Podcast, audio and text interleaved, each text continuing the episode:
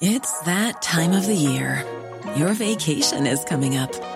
You can already hear the beach waves, feel the warm breeze, relax, and think about work. You really, really want it all to work out while you're away. Monday.com gives you and the team that peace of mind. When all work is on one platform and everyone's in sync, things just flow wherever you are. Tap the banner to go to Monday.com.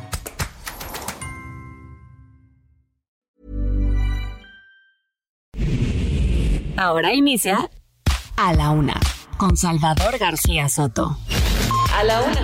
Donde la información fluye, el análisis se explica y la radio te acompaña. A la Una con Salvador García Soto. A la Una. Comenzamos.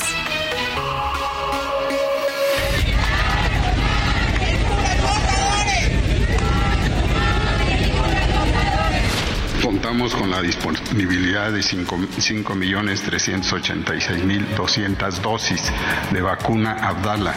Ayer ya llegaron muy noche, pero a partir de hoy el presidente y el equipo de trabajo se reincorporarán a las actividades. No es el individualismo de yo aquí y yo sí sé y yo me saco 10 y tú te sacaste 5, lero, lero. Por eso llamo a la población a seguir avanzando en la regeneración de la nación, a construir un país que sea bueno y generoso para todas y todos los mexicanos. Aquí cabemos todos. El aeropuerto del norte va a empezar a tener rutas comerciales. Le toca finalmente a la Cámara de Diputados ver si esas propuestas atienden a un principio de racionalidad.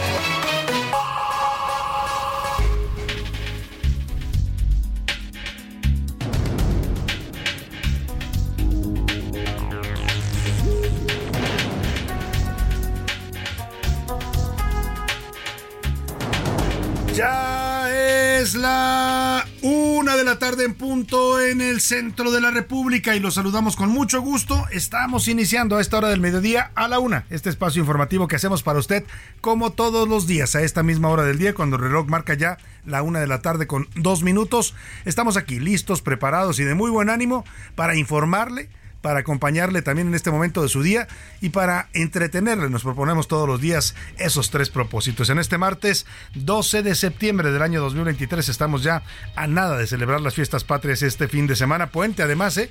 Puente de fin de semana y puente patrio para todos los que puedan descansar, pues aprovechen el puente. El lunes no habrá actividades con motivo de las fiestas patrias. Bueno, pero por lo pronto hoy en este martes le tengo preparada todo el panorama informativo, lo más importante, solo lo más importante de lo que haya ocurrido en la ciudad, en el país y en el mundo, lo va a escuchar usted aquí, a través de estos micrófonos, en este espacio informativo que se llama A la Una. Soy Salvador García Soto y le saludo con gusto a nombre de todo este equipo de profesionales que me acompaña. Le doy la bienvenida y lo invito a que en las próximas dos horas se informe con nosotros y también pues pase un buen rato y nos permita hacer su compañía diaria al mediodía.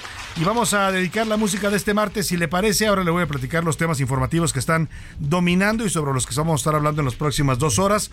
Eh, vamos a platicar, por cierto, con personajes interesantes el, de, el día de hoy. Tendremos eh, una plática con Xochil Gálvez, la aspirante del Frente Amplio por México. Está movida con todo Xochil Gálvez, sobre todo a partir también ya de que empiezan a definirse las otras candidaturas. El caso de Claudia Sheinbaum, el enigma todavía de Marcelo Ebrard, que va a empezar a recorrer el país, pero no dice si va a ser o no candidato por otro partido. En fin, tenemos entrevistas interesantes para conversar con usted el día de hoy. Por lo pronto, la música, le decía, se la vamos a dedicar en este martes, precisamente hablando de las candidatas. Mire, este es un hecho histórico y hay que dimensionarlo, ¿eh?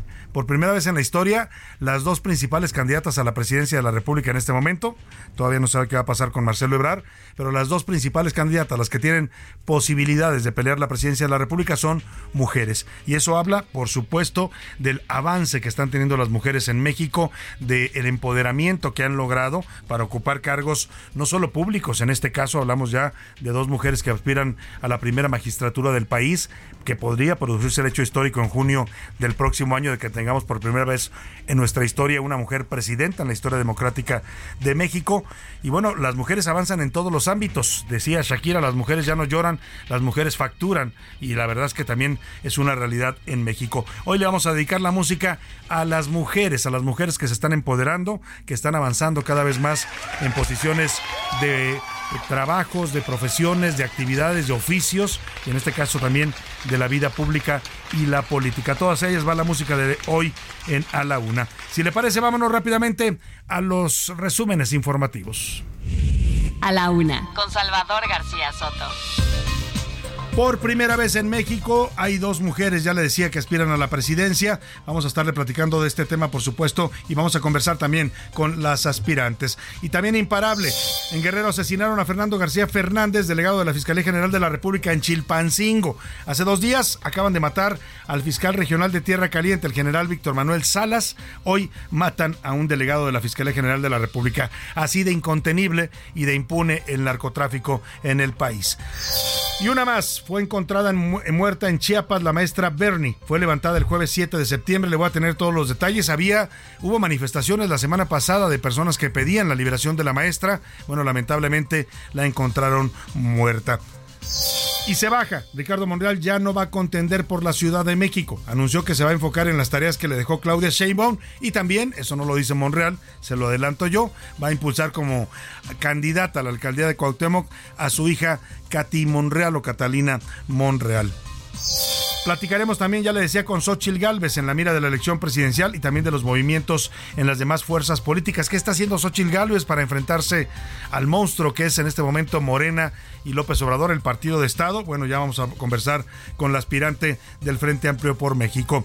Además, qué oso, vamos a hablar de la polémica que ha generado una funcionaria de la Secretaría de Educación, se llama Ana María Prieto Hernández, es maestra de primaria y fue parte de las que diseñaron los materiales educativos de la Se ha vuelto viral en redes por un video en el que explica por qué el nuevo modelo educativo por qué cambian algunas cosas como las calificaciones, como las evaluaciones, los exámenes, pero lo hace de una forma bastante infantil. Se pone a hacer una burla ahí sobre el individualismo. Ya le voy a poner el audio y le voy a contar de este asunto. En la segunda hora de la una también le platicaré de las empresas militares como el AIFA, la aerolínea del Estado y el Tren Maya.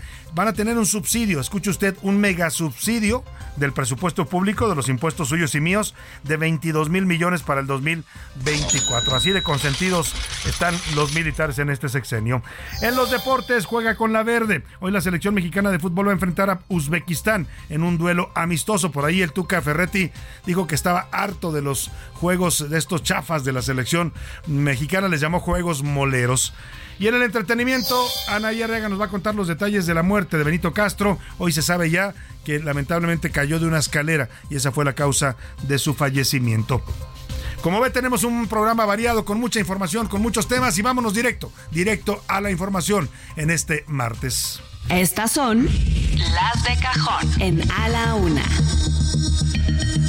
Oiga, sigue la violencia política en Guerrero. Ya le decía, eh, eh, hoy apenas la semana pasada se asesinaron, asesinaron ahí en Guerrero a un general que era el delegado regional de la Fiscalía General de la República. Ahora acaban de asesinar a el delegado, el delegado estatal. Mataron al que estaba en Tierra Caliente, en la región de Tierra Caliente, que era militar. Ahora asesinaron al delegado estatal en Chilpancingo Guerrero, Fernando García Fernández. Hombres armados lo atacaron a tiros antes de las 9 de la mañana de hoy en el sur de la capital del estado cuando iba viajando en su camioneta. Paramédicos de la Cruz Roja le dieron los primeros auxilios, pero lamentablemente falleció mientras lo atendían. El homicidio ocurre apenas a 48 horas del asesinato del fiscal regional de Tierra Caliente, el que le mencionaba, el teniente coronel Víctor Manuel Salas. Vamos contigo, Carlos Navarrete. Te saludo ya en Guerrero. ¿Qué está pasando que están asesinando a los funcionarios de la Fiscalía General de la República, Carlos? ¿Qué tal, Salvador? Buenas tardes. Comentarte que el delegado en Guerrero de la Fiscalía General de la República, Fernando García Fernández, fue asesinado a balazos la mañana de este martes en la ciudad de Chilpancingo. De acuerdo con reportes preliminares, el homicidio ocurrió poco antes de las 9 de la mañana en la colonia Zipatli, al sur de la capital, muy cerca de las oficinas de García Fernández, cuando este viajaba a bordo de una camioneta de su propiedad. La información refiere que el funcionario federal fue atacado a balazos por hombres armados, quienes consiguieron que la víctima perdiera el control de su vehículo y chocara chocara. Posteriormente lo bajaron para dispararle. Al lugar arribaron agentes de la Policía del Estado, quienes acordonaron la zona, mientras socorristas de la Cruz Roja le brindaron los primeros auxilios a la víctima, quien perdió la vida mientras era atendido en el lugar. Comentarte que García Fernández asumió el cargo de delegado de la Fiscalía General de la República en Guerrero en marzo de 2018, durante la administración del periodista Héctor Astudillo Flores, manteniéndose en el cargo hasta esta fecha. Hasta aquí mi reporte, Salvador. Buenas tardes. Bueno, pues ahí está lo que está pasando en Guerrero, violencia incontenible y lamentablemente ahora están atacando hasta los propios funcionarios federales. O sea, imagínese si el narco es capaz de asesinar a un delegado estatal de la Fiscalía General de la República, bueno, pues eso le da una dimensión y una idea de dónde estamos parados. Si no les importa matar al encargado de la Fiscalía en el Estado, pues es que de plano ya no les va a importar matar a nadie.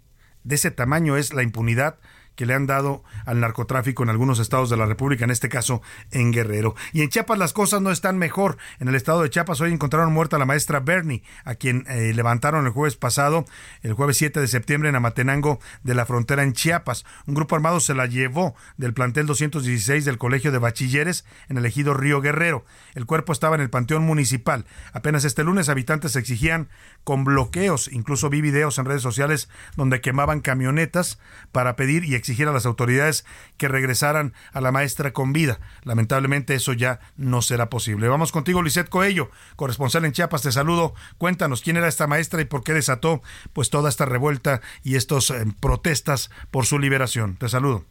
¿Qué tal Salvador? Te saludo con gusto. Informarte que la mañana de este martes fue localizado el cuerpo sin vida de la maestra Bernie Flor Mejía Velázquez, levantada el pasado jueves 7 de septiembre por un grupo armado dentro del plantel 216 del Colegio de Bachilleres de Chiapas en el ejido Río Guerrero del municipio de Amatenango de la Frontera. El cuerpo de la maestra fue encontrado en el panteón municipal, boca abajo y lleno de sangre. Apenas este lunes lunes, habitantes del municipio de Amatenango de la Frontera habían realizado bloqueos para exigir a las autoridades localizarla con vida. Su esposo, Arsenio Shum Velázquez, había pedido también el pasado domingo que la regresaran sana y salva y que incluso daba su vida a cambio de la de su esposa. También relató que trabajaba para una empresa de transporte de mercancía y fue amenazado en días pasados por supuestos miembros de la organización El Maíz, quienes le querían obligar a pagar derecho de piso y participar en dicha organización, de la que se cree tiene lazos con el cártel Jalisco Nueva Generación. Al parecer le estaban pidiendo que participara en paros, bloqueos y transporte de mercancía, además de pagar piso, por lo que rechazó dicha petición y lo amenazaron con hacerle daño a él y a su familia. Lamentablemente fue el pasado jueves 7 de septiembre cuando seis hombres armados ingresaron al plantel 216 del Covach para sacar a la maestra y posteriormente subirla a un vehículo con rumbo desconocido. Hasta aquí el reporte Salvador. Muy buenas tardes. Muchas gracias, Lisette, muchas gracias, te agradezco mucho. Pues ahí está lo que provocó el secuestro de esta maestra que lamentablemente aparece muerta. Así está también el tema de la violencia en Chiapas. Oiga, y en medio de todo esto, pues los políticos son un poco ajenos a veces a este mundo de la violencia. A veces los toca, algunos de ellos han muerto familiares de diputados, senadores, han muerto alcaldes en este país. A veces los asesinan también a ellos, diputados, pero la verdad es que ellos están en, su mundo y en el mundo de los políticos. Hoy escuchaba, por cierto, un mensaje que eh, emite Claudia Sheinbaum, un video donde llama a los mexicanos a sumarse a su movimiento, pero habla de un país y describe un país que está muy bien. Habla de un país que tenemos que seguir construyendo para que sea generoso, de un país que se está transformando, pero nunca habla del México violento, nunca habla del México sin medicinas en los hospitales, nunca habla de lo que se supone que va a resolver si llega a ser presidenta de este país. Pues hablar de un país generoso y bonito donde todos nos llevemos bien, porque es a lo que convoca Claudia Sheinbaum, está muy bien para el discurso, pero para la realidad, lamentablemente, pues la realidad es esta, una maestra que la sacan de una escuela en Chiapas, se la llevan, hombres armados, y después aparece su cuerpo tirado en el panteón. Ese es el México del que no hablan los políticos. Y le decía esto porque Ricardo Monreal, quien fuera aspirante pues a coordinar la cuarta transformación, aspirante presidencial pues de Morena, que le fue muy mal al pobre, lo mandaron al último lugar de la encuesta con 6%, pues ahora después como premio de consolación él había pedido que lo dejaran ser candidato a jefe de gobierno aquí en la Ciudad de México. Pero como ya por ahí brincó Omar García Harfuch, Clara Brugada, aspirantes fuertes a este cargo por parte de Morena, pues Monreal ya vio las cosas difíciles y dijo que siempre no, que no le interesa ya ser candidato a jefe de gobierno, que mejor se va a dedicar a las tareas que le encargó Claudia Sheinbaum en eh, pues en su nuevo eh, dirigencia, pues porque ahora la líder del movimiento de transformación, así lo decidió el presidente López Obrador, se llama Claudia Sheinbaum. Habló aquí en los micrófonos del Heraldo Radio con Sergio y Lupita por la mañana y esto fue lo que dijo Ricardo Monreal de por qué, por qué dijo su mamá que siempre no. Eh, está muy claro todo, la toma de la decisión ya hecha, no hay forma eh, por ninguna vía. Entonces no quiero yo generar de nueva cuenta alguna actitud inconveniente o de disputa que al final se resuelva de la misma forma en que se resolvió el proceso pasado. Mantener mi posición muy tranquila, muy ecuánime y ayudar en donde sea necesario. Ayudar, eso sí, muestro mi disposición. Y se lo he dicho a la doctora, no tengo sino una buena relación, me ha tratado con respeto, eh, me ha tratado con deferencia y le agradezco. No tengo ninguna diferencia ni con ella ni con su equipo. Bueno, pues ahí está lo que dice Monreal, que no tiene diferencias con Claudia Sheinbaum, pero tampoco va a buscar ya ser candidato a jefe de gobierno. Cuando dice la decisión ya está tomada, no lo dice con todas sus letras, pero se refiere a que él cree que Omar García Carfuch es la carta de Claudia Sheinbaum, pues es con la que va a jugar para candidato a jefe de gobierno. Y la otro dato que yo le daba, y eso se lo complemento y se lo adelanto, porque también se está ya manejando en el círculo cercano de Monreal, que esta decisión también tiene que ver con que va prefiere pues dedicarse de lleno a apoyar, a impulsar a su hija, quiere ver si puede postular a su hija Katy Monreal eh, Catalina Monreal se llama, eh, como candidata a la alcaldía de Cuauhtémoc, la que él gobernó también hace algunos periodos. Oiga, y hablando de los políticos, ¿no? Yo le decía hace rato que pues, los políticos a veces viven en un mundo de fantasía, en un México donde pues ellos siempre andan, siempre andan seguros, siempre traen guaruras, traen choferes, ¿no? Tienen camionetas blindadas, muchos de ellos, viven protegidos, pues, como no vivimos la mayoría de los mexicanos que estamos inermes, en muchos casos indefensos ante el crimen. Bueno, le platico de los políticos porque el 60% de los mexicanos no confían en sus políticos. Esto según la organización Open Society Foundation, con sede en los Estados Unidos, que hace una medición en todos los países de qué tanto confían los ciudadanos de cada país en sus políticos y los mexicanos pues, pues apenas de panzazo, como dicen por ahí, 60% los califican bien. Bueno, el 60% más bien desconfía, más bien están reprobados, ¿eh? ni siquiera alcanzaron a pasar de panzazo. Nos cuenta Ricardo Romero. En México, la fe en la democracia es fuerte, pero no así la fe en los políticos mexicanos. La Open Society Foundation realizó un sondeo por 30 países en el que participaron cerca de 5.5 billones de personas. Los resultados de esta encuesta arrojaron que el 86% de los participantes prefiere vivir en un país democrático. No obstante, esta cifra cae al 57% entre los encuestados menores de 36 años. De acuerdo con el sondeo, el 42% de las personas que pertenecen a las denominadas generaciones Z y millennial creen que las dictaduras militares son mejores formas de gobierno. Incluso un 35% preferiría vivir en un régimen civil pero autoritario, sin división de poderes ni un sistema parlamentario efectivo. En el caso de México existe un mayor apoyo al concepto de la democracia a diferencia de Estados Unidos, Japón y Reino Unido. La encuesta también encontró que entre los mexicanos existe cierto escepticismo sobre las instituciones judiciales y su capacidad para proteger a los ciudadanos. El 60% de los encuestados mexicanos afirman que las leyes del país no los mantienen seguros. Esta desconfianza también se extiende hacia los políticos mexicanos, y es que una vez más el 60% opina que no confían en los políticos ni en que estos representen los intereses de los encuestados. En A la Una le preguntamos a la gente cuánto confía en los políticos mexicanos. Esto es lo que nos respondieron. Me cuesta mucho trabajo creer en los políticos, pues se la pasan prometiendo y pintando un panorama muy bonito, pero la realidad siempre es otra. En la gran mayoría no, pues ellos trabajan para su beneficio, no trabajan para mejorar las condiciones de vida en todos los aspectos de los ciudadanos y del país. Se han ganado a pulso mi desconfianza. En México no, no creo, nunca he creído. Lo que han demostrado siempre es beneficio personal y piensan al final en el pueblo que gobierna. Tristemente yo no confío en los políticos, dada la historia que tiene México con ellos. Esta es la percepción de los mexicanos sobre sus políticos, la cual no dista demasiado del estudio realizado por la encuestadora. Para la una con Salvador García Soto, Ricardo Romero. Pues ahí está la opinión que tienen los mexicanos de sus políticos. Usted escuchó, además de lo que presenta esta Fundación Internacional de Open Society, con sus mediciones en varios países, incluido México, que dice que el 60% los reprueba, no confía en ellos. Bueno, pues hicimos también nuestro propio sondeo y la mayoría de la gente dice que no, no les tiene mucha confianza a los políticos mexicanos. Como dicen por ahí, la burra no era arisca la hicieron, ¿no? Los políticos de verdad que hemos tenido en México, pues dejan mucho que desear. Oiga, y vamos a retomar el tema de esta golpiza a este joven estudiante allá en Puebla, que bueno, pues ha causado indignación. Ayer le platicé de estos ocho jóvenes que ya fueron identificados, por cierto, que golpearon al joven eh, Ernesto Calderón el TEC de Monterrey se sumó a la Universidad Anáhuac para expulsar también a estos estudiantes.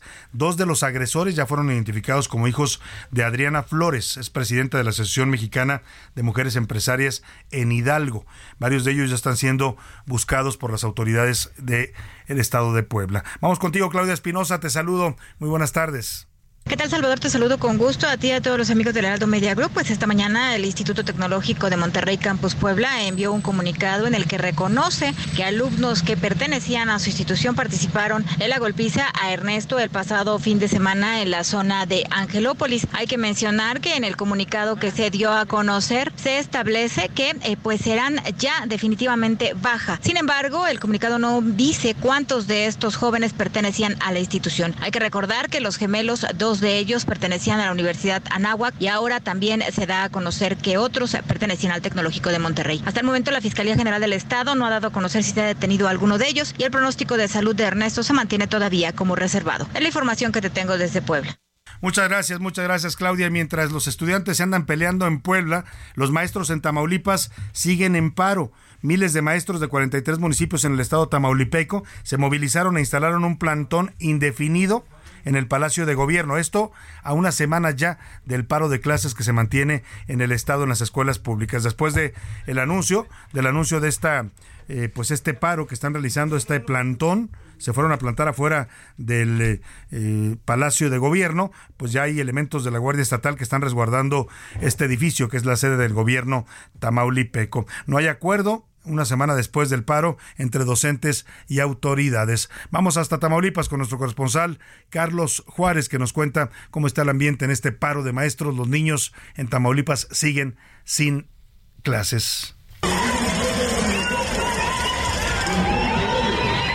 Desde la madrugada de este día, decenas de maestros arribaron al Plaza 15 en Ciudad Victoria para seguir con el plantón en contra de la Secretaría de Educación en el Estado. Ellos se reunieron en el Palacio de Gobierno a una semana de la manifestación de los integrantes del Sindicato Nacional Trabajadores de la Educación para exigir varias peticiones. Los docentes se trasladaron de las oficinas de la Secretaría de Educación de Tamaulipas a la zona centro de la capital para llegar a tener una manifestación y un plantón enorme. Hay que manifestar que ellos buscan tener acuerdos con lo que vienen siendo las autoridades estatales, las cuales no se han dado. Hay que recordar que el día de ayer el gobernador Américo Villarreal Anaya llegó justamente al plantón que estaban realizando los docentes, sin embargo no hubo ningún acuerdo. Que sepan que el gobierno sigue estando abierto al diálogo. En un diálogo tiene que haber dos y que de nuestra parte siempre tendrán extendidas las manos. Arribaron con toldos, sillas, mesas incluso con asadores para hacer de comer mientras se lleva a cabo la manifestación. Por su parte, el gobierno de Tamaulipas anunció que se desplegaron elementos granaderos para justamente evitar cualquier situación que pueda poner en riesgo a los docentes, así como también a los trabajadores de Palacio. Hasta el momento se estima que más de 60 mil docentes están participando en estas protestas, las cuales tienen ya a los niños sin clase clases desde hace más de una semana. Este es mi reporte, que tengas una excelente tarde. En A la Una te escuchamos. Tú haces este programa. Esta es la opinión de hoy. Oiga, vamos a las preguntas rápidamente que le tengo en este día. El primero de ellos tiene que ver con este anuncio que hace el gobierno federal ante la nueva ola de COVID que está afectando al mundo. El gobierno mexicano anuncia que va a aplicar las vacunas Abdala y Sputnik, ninguna de las dos aprobada por la Organización Mundial de la Salud, en la próxima campaña de vacunación que va a iniciar. Otra vez se le va a dar prioridad a mujeres embarazadas, adultos mayores y personas con comorbilidades. Lo, eh, mientras tanto, esto pasa en México, en Estados Unidos, ya hay vacunas abiertas y de nueva generación, Pfizer, Moderna. Yo le quiero preguntar hoy si usted cree que debemos seguir en, en, este país pues con vacunas controladas solo por el gobierno. O sea, usted solo se puede vacunar si le pone la vacuna al gobierno, aquí en México. No puede ir a una farmacia, a un hospital y pedir, pónganme mi vacuna aunque usted la pague como pasa en muchos países. ¿Cree que debe cambiar este esquema? Tres opciones para que me conteste. Sí, que se venda al público y a los privados. No, que siga el control gubernamental de las vacunas o este gobierno de plano politiza la salud. Le pregunto también su opinión sobre los políticos mexicanos. ¿Confía usted hoy en algún político a partir de estos datos que le daba de las evaluaciones internacionales que se hacen? Sí, hay políticos buenos. No, no confío en ninguno. O de plano, no hay político derecho, como dicen también de los abogados. Vámonos a la pausa y volvemos con más para usted. Música para mujeres empoderadas al de esta pausa en A la Una. No le cambies. Estás en A la Una con Salvador García Soto. Información útil y análisis puntual. En un momento regresamos. Ya estamos de vuelta en A la Una con Salvador García Soto. Tu compañía diaria al mediodía. La rima de Valdés. ¿O de Valdés la rima? Imagínate que sales de un antro con una amiga y que agua va ni se diga y un grupo de carnavales con agresiones brutales les avienten una chela y tu vida se te amuela porque esta bola de idiotas tuvieron muchas pelotas para redactarte una esquela. Y se captó en un video este ataque tan cobarde, y mientras las redes arden de indignación, pues qué feo, hay que pedir un deseo que se eduquen de verdad, aunque de universidad, que vengan estos güeyes, era un grupo de mis reyes que buscan la impunidad. El muchacho sigue mal, tiene riesgos de salud y tiene buena actitud, aunque está en el hospital, mientras cualquier tal por cual sigue libre. ¡Qué coraje! ¿Con qué ligero equipaje andan viajando estos morros? Que se portan como porros cometiendo estos ultrajes. Está muy loca la gente, mejor tengamos cuidado. Por favor, del otro lado, nunca estén, que es muy frecuente. Hay que cambiar nuestra mente y mejorar la cabeza. ¿Cómo crees que una cerveza fue el origen de este abuso, de tanto golpe contuso? Lo pongo sobre la mesa. En 1979, Griselda Álvarez de León fue postulada por el Partido Revolucionario Institucional y el Partido Popular Socialista para contender en las elecciones para gobernador de Colima. El día de las elecciones, Griselda obtuvo una ventaja de más de 50.000 votos frente a su principal competidor, el candidato Gabriel Salgado Aguilar por lo que con más de 72 mil votos, Álvarez de León se convirtió en la primera gobernadora en la historia de México.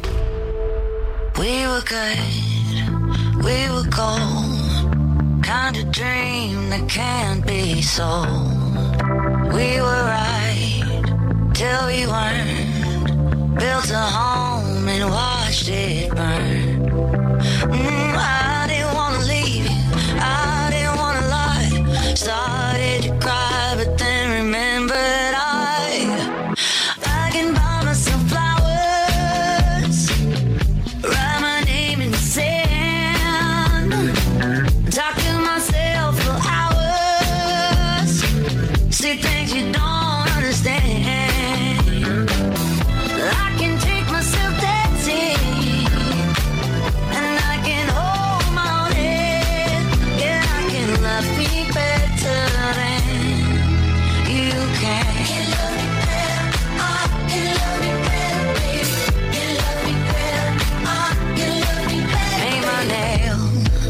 Una de la tarde con 33 minutos. Estamos regresando de la pausa con este, esta canción de Miley Cyrus, eh, una canción reciente de este año, Flowers, que se ha vuelto todo un himno para las jóvenes, para las mujeres que han encontrado aquí una, una, una forma distinta de ver el amor, ¿no? Porque la verdad, la mayoría de las canciones hablan a veces de amor, de despecho, de me muero si me dejas, ¿qué voy a hacer sin ti? Tú eres todo en mi vida. Y lo que dice Miley Cyrus es, esta canción la hizo, por cierto, a propósito de su ruptura con el actor Liam Hemsworth y lo que dice, a ver, pues yo también puedo comprarme flores yo misma, ¿no? Y puedo yo misma y bailar, puedo yo mismo estar conmigo misma y hablar, grabar, escribir mi nombre en la arena. O sea, habla del amor propio, pues del amor que deben tener las mujeres por sí mismas antes de hablar o amar a un hombre o a quien decidan amar. Es un, una canción que en ese sentido para las nuevas generaciones de mujeres se ha convertido en eso, en un himno para entender que no necesariamente dependes de otra persona para ser feliz.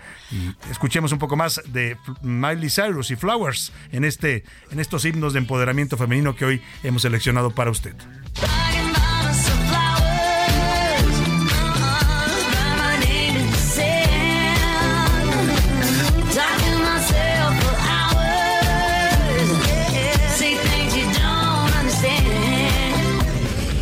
A la una.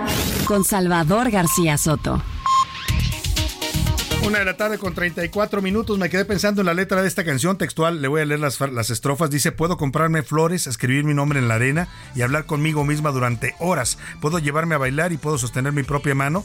Sí, puedo amarme mejor de lo que tú lo haces. Es un, un cambio total ¿eh? de, pues, de las mujeres que las educan para encontrar al príncipe azul, para encontrar un hombre que las mantenga, que va a ser quien en la vida las, las conduzca, las dirija. Bueno, pues aquí es, no, yo también puedo yo sola ser feliz y no necesito a alguien, sobre todo si ese alguien no sabe valorar, valorarme y amarme. Es parte de lo que estamos hoy eh, eh, ensalzando en la música y homenajeando que es el empoderamiento femenino. Oiga, vamos a más información en Tequila, Jalisco y en Amatitlán, son dos municipios de la zona tequilera de Jalisco, eh, pues se tuvieron que suspender las clases otra vez. Va a decir usted y yo a veces me pongo en su lugar, que estoy yo escuchando yo del otro lado de la radio, eh, y es demasiado rojo el panorama, demasiadas noticias de violencia, a veces hasta me peleo con José Luis porque le digo, oye, me pones notas muy duras, pero pues esa es la realidad, lamentablemente, del país. Esto que le platico, hubo un enfrentamiento allá en la región de los valles tequileros de Jalisco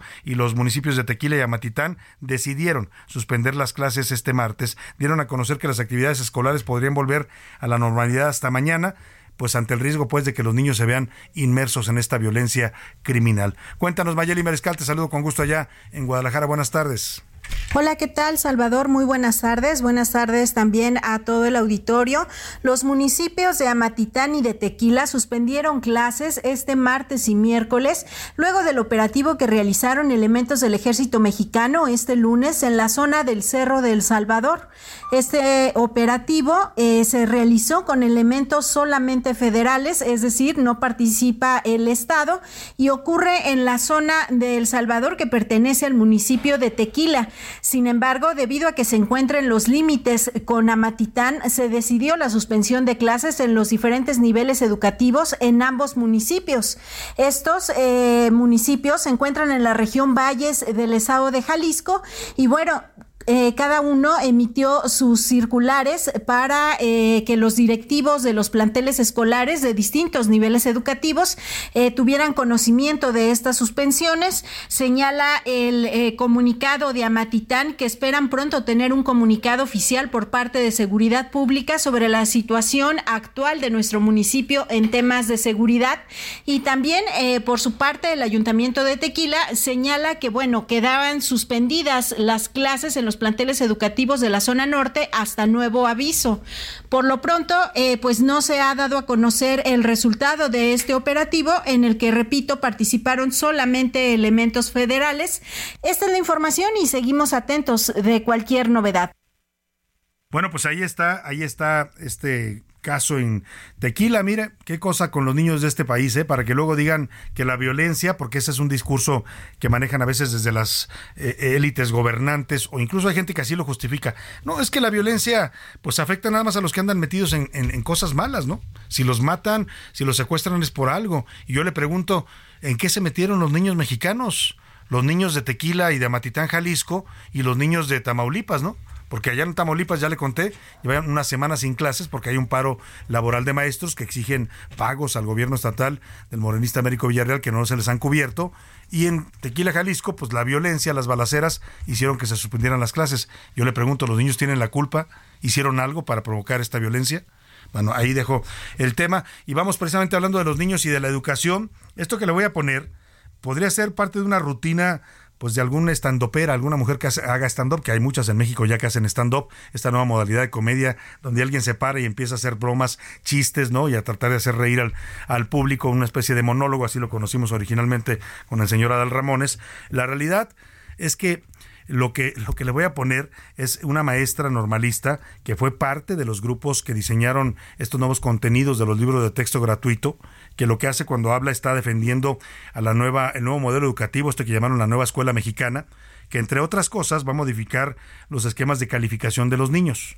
O sea, ya no, no van a ponerles 10 a los más aplicados, 9 a los que siguen, 6 a los que pasan de panzazo, 5 a los, a los reprobados, eh, porque dice la señora que no hay que fomentar la individualidad. Esto me suena mucho al discurso de López Obrador cuando decía, ¿para qué quieren tantos zapatos, hombre? Cómprense un par de zapatos y con eso tienen, ¿no? y ya con eso andan por toda la vida con un par de zapatos. Bueno, esto suena a eso, ¿no? Eh, criticar el individualismo y criticar eh, el aspiracionismo como algo negativo. Pues sí, yo estoy de acuerdo que hay que ir hacia una cultura menos individualista, ¿eh? una cultura que vea más por el bien de todos los demás, que vea por el bien propio, pero también por el de los demás, que entendamos que somos una comunidad, ¿no? Y que si hago algo mal, pues voy a afectar a otros. Pero pero esta, esta maestra, Ana María Prieto, se lo presento hoy, pero esto se produjo el 16 de agosto en las conferencias de prensa que daban en Palacio Nacional para defender el nuevo modelo educativo.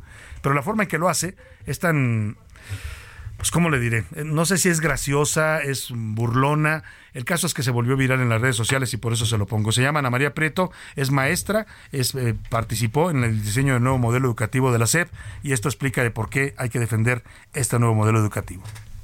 Es otra manera de pensar, no es el individualismo de yo aquí y yo sí sé y yo me saco 10 y tú te sacaste 5, lero, lero, maro, mero, yo sí voy a ser exitoso y tú no. No, no es eso. ¿Sí? Ahora el asunto es todos somos uno para todos y todos para uno.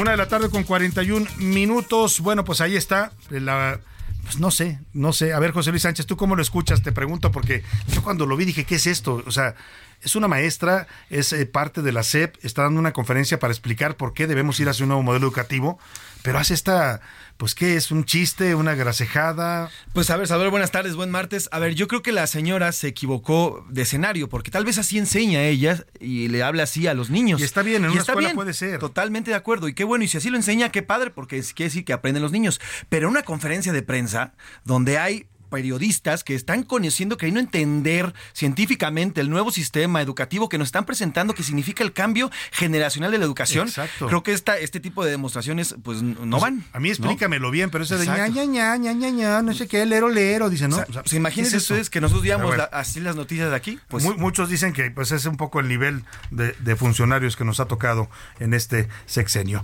Vámonos a otro tema rápidamente. Oiga, el ministro Luis María Aguilar, hablando de este tema de la educación y los libros de texto gratuitos, pues eh, acaba de rechazar revocar la suspensión, o sea, el amparo que otorgó para frenar la distribución de libros de texto gratuitos en Chihuahua. Esto después de que la Consejería Jurídica de la Presidencia de la República y la Secretaría de Educación Pública mandaron un escrito al ministro solicitándole eliminar este amparo que concedió en agosto. El argumento de mm, los... eh, los, eh, la SEP y de la Consejería Jurídica, la abogada, la, aboga- la abogada del presidente, es que se publicaron los acuerdos que dan cumplimiento a los procedimientos establecidos en la Ley General de Educación. Ellos dicen, pues, que en contra de lo que argumentó el ministro Luis María Aguilar, sí hubo acuerdos y sí hubo consultas con los padres de familia. Pero el ministro dice, pues a ver, yo estudié el caso y para mí no se cumplieron estos acuerdos y por lo tanto se mantiene la suspensión. Cuéntame, Diana Martínez, te saludo, muy buenas tardes.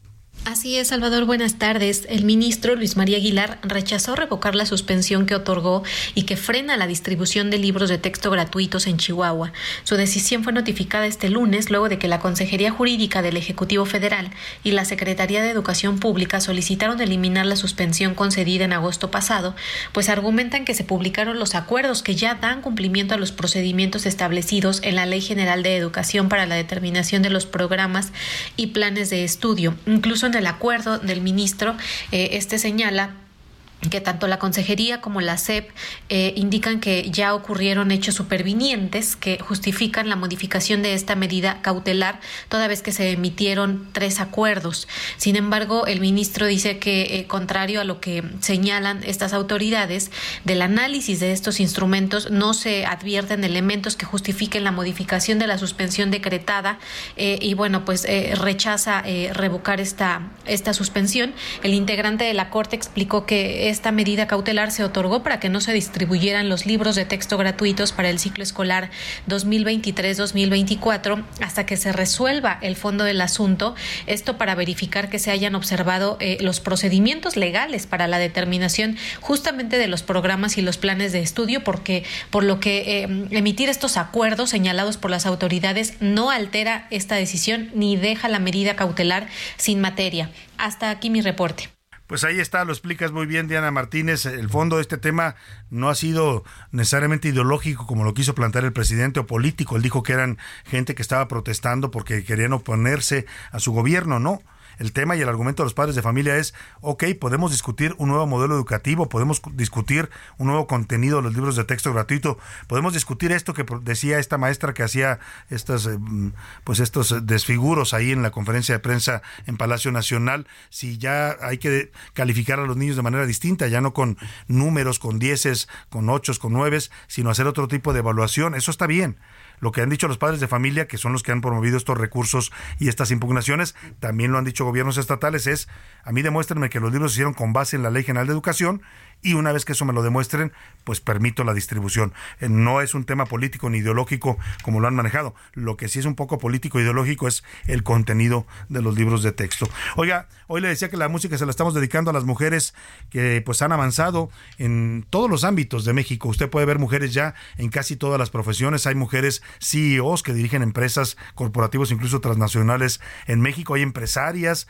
Conocí recientemente una empresaria que tiene su empresa allá en Zacatecas de, exportación de hortalizas. Una mujer que ha hecho un, gran negocio, ella sola trabajando eh, y sacando adelante su empresa, a pesar de que me contó que la extorsionan todos los días en el crimen organizado. Tiene que pagarles derecho de piso a los narcos. Bueno, pero el, caso es que las mujeres avanzan en, en todos los ámbitos, pero marcadamente en este sexenio, y eso hay que reconocerlo, pues les han dado muchas más posiciones políticas. Uno, por la vía de los cargos de elección, que la ley electoral dice que el 50% de los cargos que postule un partido deben ser mujeres así sea candidatas a diputadas, a senadoras, a alcaldes, a gobernadoras, a la presidencia, debe ser 50 y 50 hombres y mujeres para buscar paridad de género en la representación política de este país. Y la otra, la otra tiene que ver también con la presencia de muchas más mujeres en el gabinete. En eso sí tiene razón López Obrador.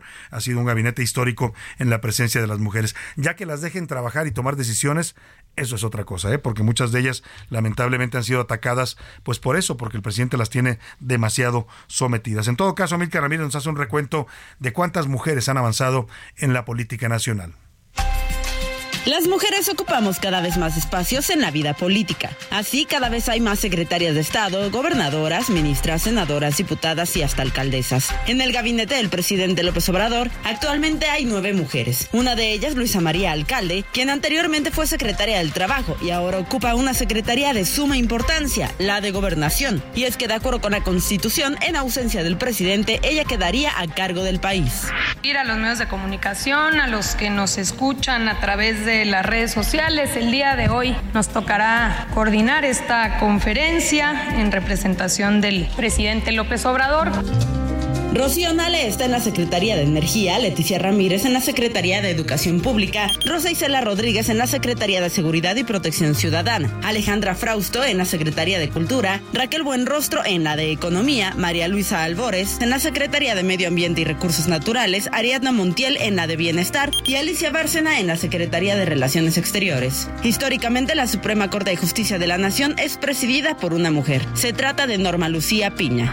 Al ser la primera mujer que preside este máximo tribunal, represento también a las mujeres. A nuestro nombre les agradezco la congruencia a mis compañeras y compañeros mientras que otras tres mujeres integran el Pleno, Margarita Ríos Farjat, Yasmín Esquivel Moza y Loreto Ortiz Alf. En cuanto a las gubernaturas, son 10 mujeres las que encabezan algún estado. En Aguascalientes, Teresa Jiménez, quien ganó en las elecciones en 2022. En Baja California, Marina El Pilar Ávila, Laida Sansores en Campeche. En Colima, Indira Vizcaíno. En Quintana Roo, Mara Lezama. En Chihuahua, Maru Campos. En Guerrero, Evelyn Salgado. En Tlaxcala, Lorena Cuellar. Y Claudia Sheinbaum, quien fungió como jefa de gobierno de la Ciudad de México. En el Estado de México, Delfina Gómez tomará protesta el 14 de septiembre y será la primera mujer y por un partido que no es el PRI en gobernar la entidad.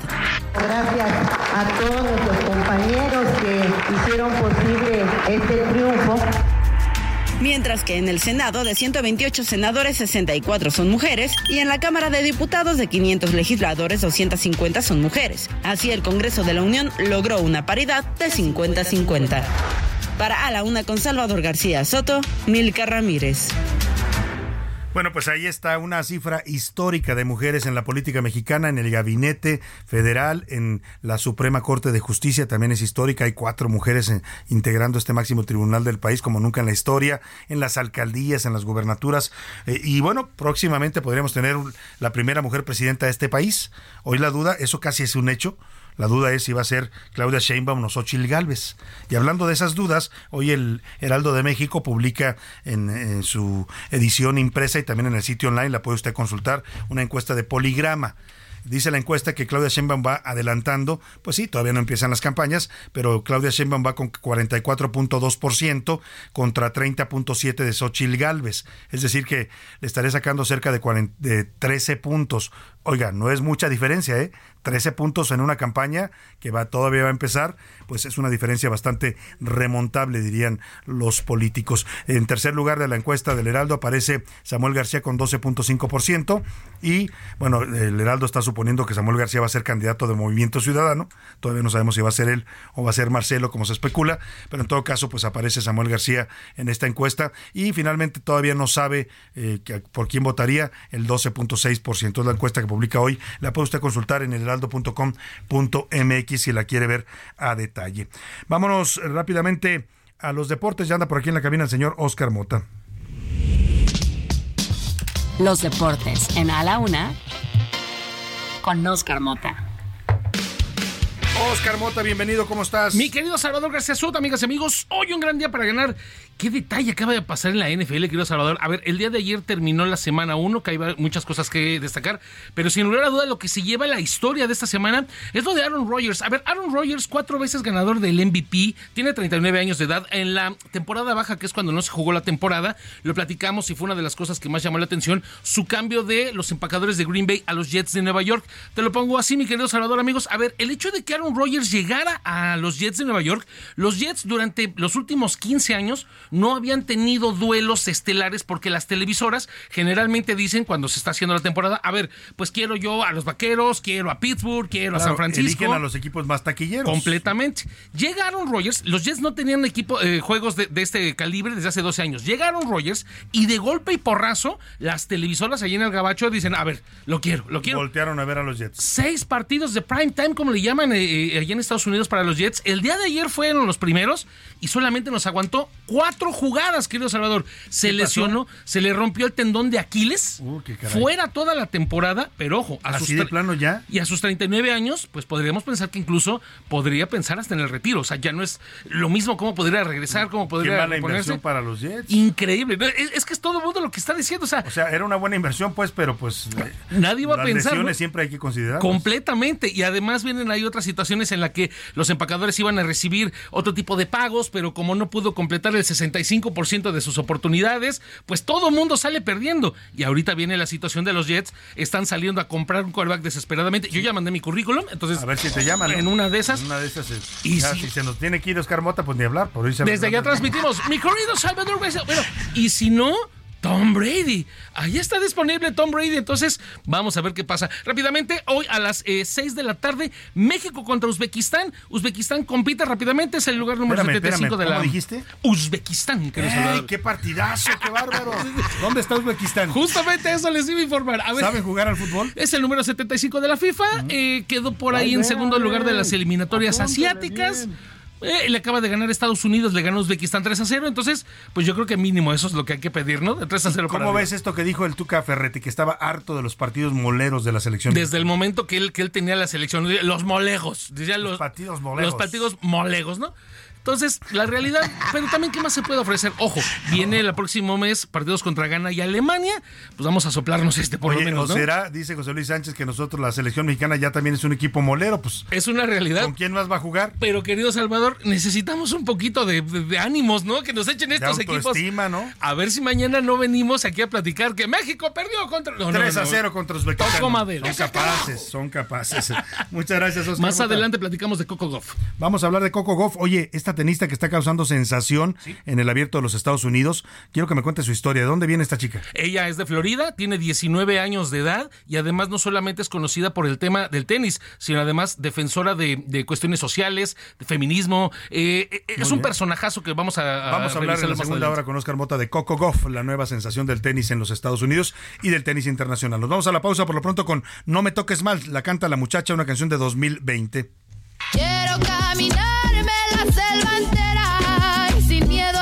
oscuridad, devorarme tus carreteras, juntar en mi grito el grito en mis puertas para tumbarte la guerra y no, no, no me toques mal.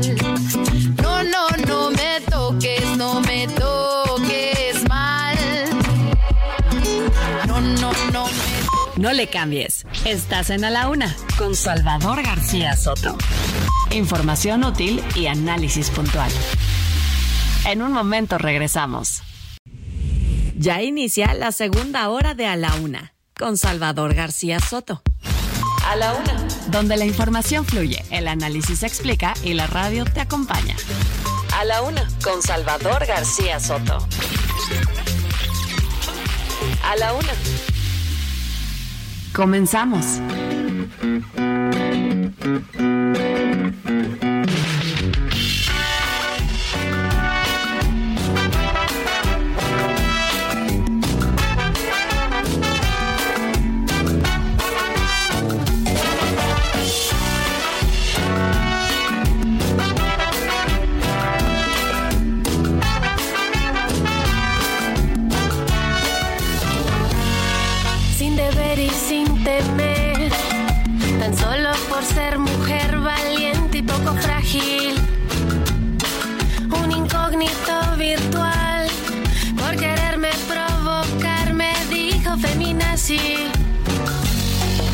Se debe responder.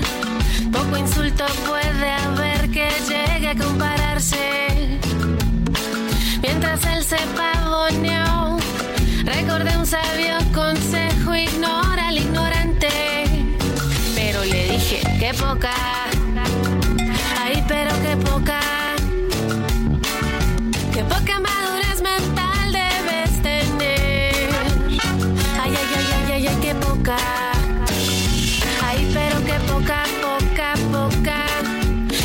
poca sensibilidad hay que tener para tomar algo tan cruel, tan históricamente hiriente y pretender usarlo para imponerse. Ya me lo le atinaste casi al apodarme feminazi, pero un detalle te falló. Quien camina por las calles con miedo soy yo.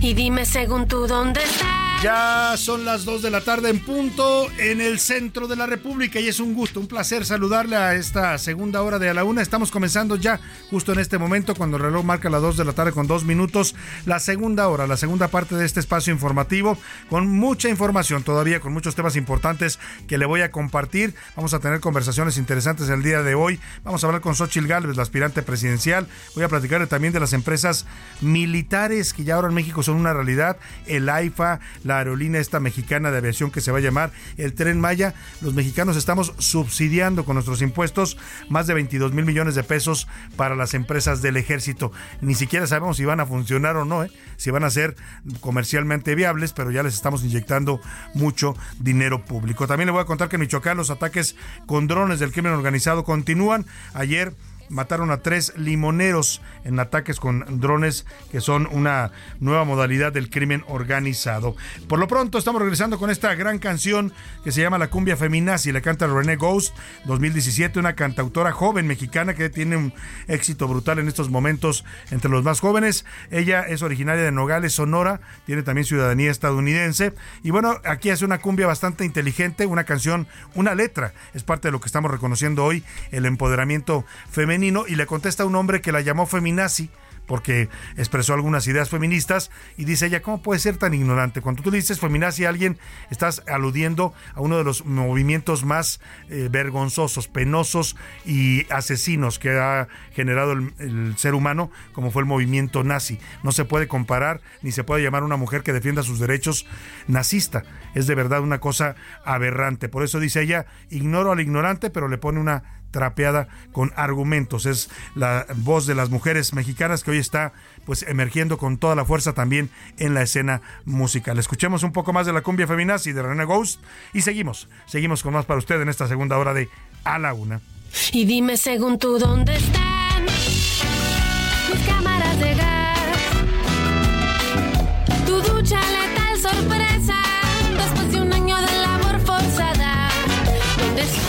A la una, con Salvador García Soto.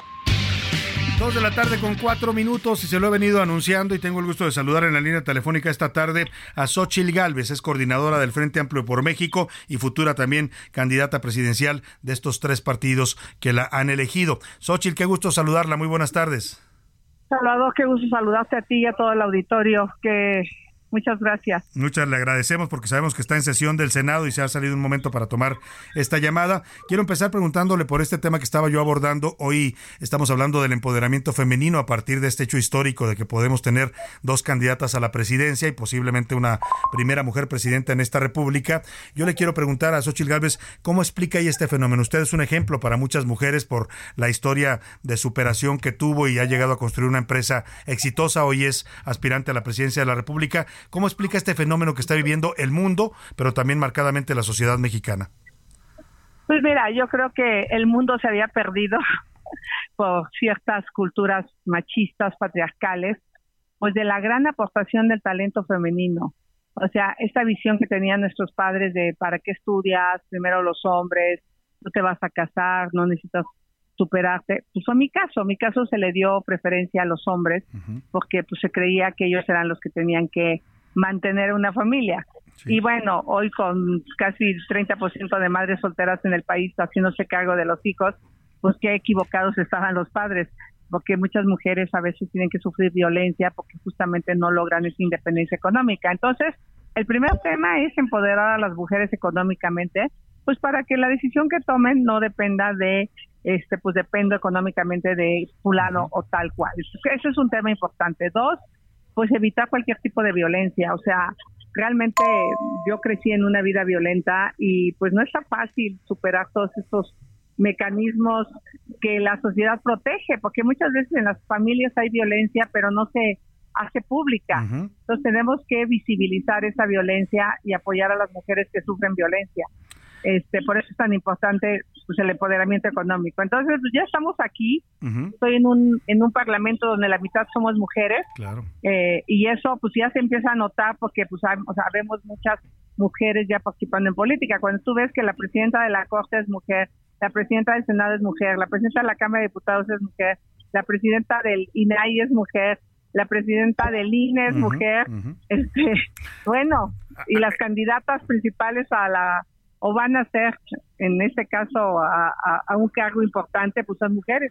Claro, pero esta cultura machista que usted mencionaba que prevalece en las familias en la educación, que es todo un tema que tenemos que ir trabajando los mexicanos, lamentablemente también prevalece en la política. Yo recuerdo a alguien, no voy a decir nombres, pero la gente lo va a identificar, que dijo que usted estaba ahí porque la puso un hombre, que usted no tenía méritos para ser candidata o aspirante a la presidencia porque la estaban manejando los machuchones, dijo.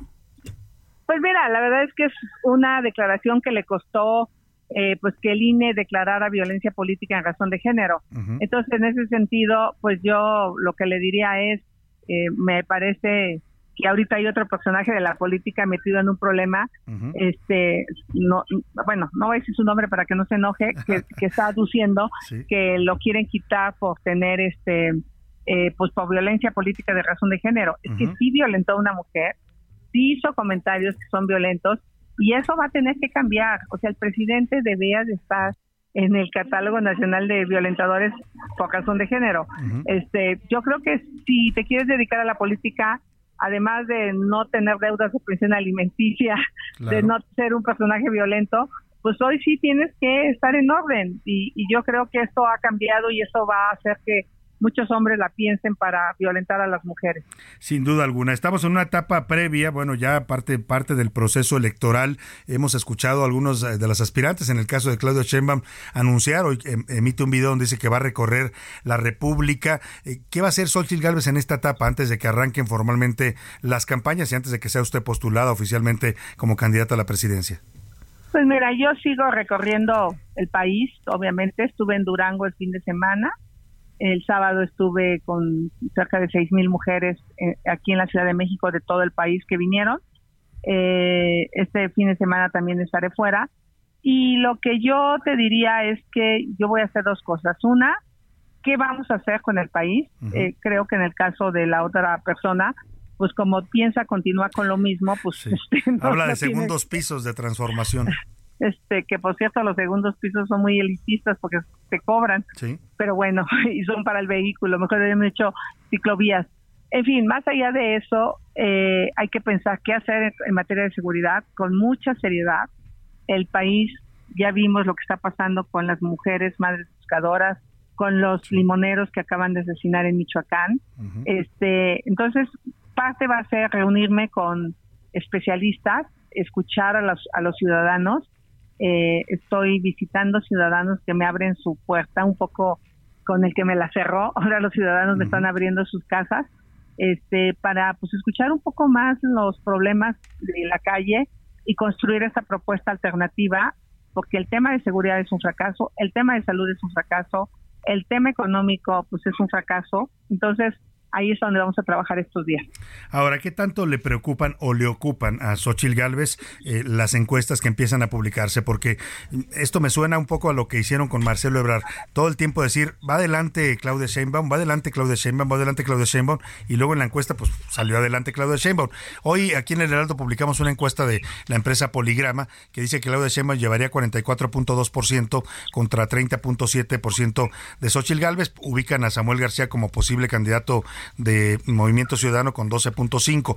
¿Le preocupa, le ocupa este porcentaje? Pues que a mí ya no me parece tan amplio. Hablamos de 13 puntos por lo menos en esta encuesta. Mira, yo creo que estamos un poco menos, pero está bien. Demo- deje- dejemos 13 puntos. Yo creo que en esta campaña ha habido más de mil millones de pesos invertidos, porque realmente Claudia ha traído demasiado dinero, nomás hay que sumarle los eventos. Más de mil millones los- de pesos ha gastado Claudia Sheinbaum, dice usted. Pues si le suman los eventos, si le suman las portadas, si le suman los espectaculares, si le suman las barras, si le sumas todo están en el orden y quizá más de ese dinero. De hecho, el propio Marcelo se quejó de, de ese... O sea, es obvio que lo vimos todos los mexicanos en espectaculares.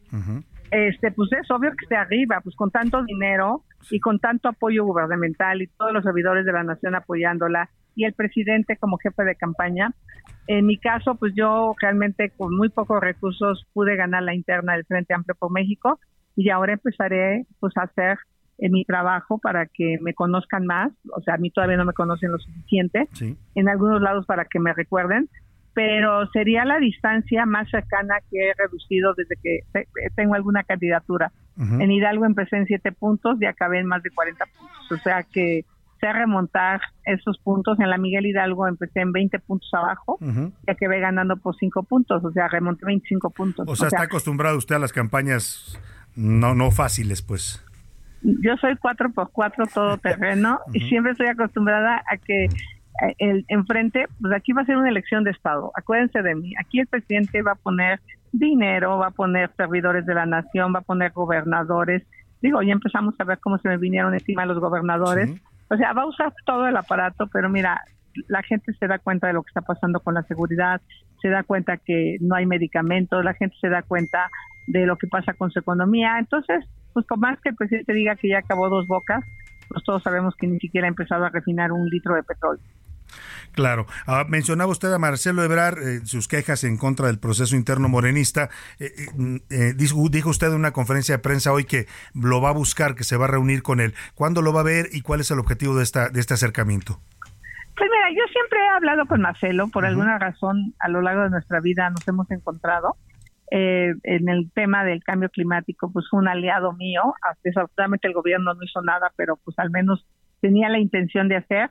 Y sé que estuvo fuera el fin de semana y vamos a ver si se puede concertar alguna reunión para platicar, nada más que me cuente pues todo lo que vivió Sí, nada más. para nada ir más. aprendiendo. Es interesante la comunicación, sin duda, cuando pues es eh, un personaje que todavía te está teniendo influencia en lo que pase en Morena. Eh, le quiero preguntar también de esto que, que el presidente trató de descalificarle a usted porque dice que dice groserías. Yo, yo quiero, si se hace una encuesta, ¿qué mexicano no dice groserías?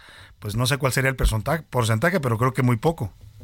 A ver, yo digo palabras altisonantes, trato de no usarlas para insultar a nadie. Es una diferencia con ciertos personajes que no, que a lo mejor no dicen una sola grosería, pero que de otra manera son más ofensivos.